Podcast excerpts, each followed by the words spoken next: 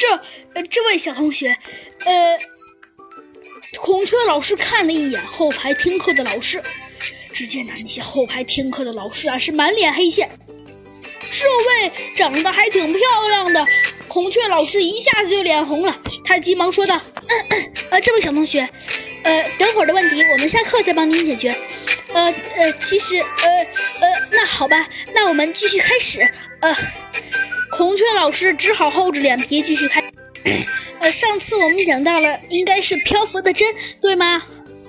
哦，对啊，对。同学们都异口同声的说道。”那好，那我们继续讲。呃，上次我们呃呃对，呃，刚刚我们学的应该是漂浮的针，对吗？对，呃，没错，我们上一次学的是漂浮的针，漂浮的针。呃，然后这次我们应该，呃，我们应该学。应该学操作步骤了，我猜大家应该也都准备好了吧？行，准备好了，那那我就开始了。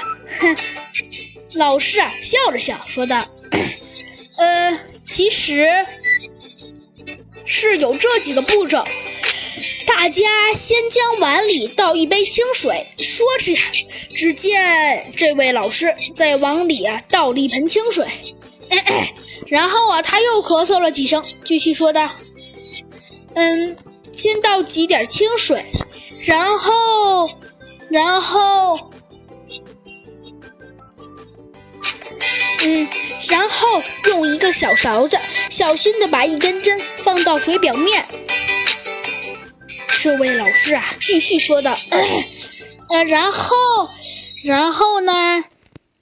嗯，然后，然后就是，嗯，就是，就是呃，慢慢的移出勺子，针应该就会漂浮在水面上，然后向水里滴一滴清洁剂，针就会沉下去了。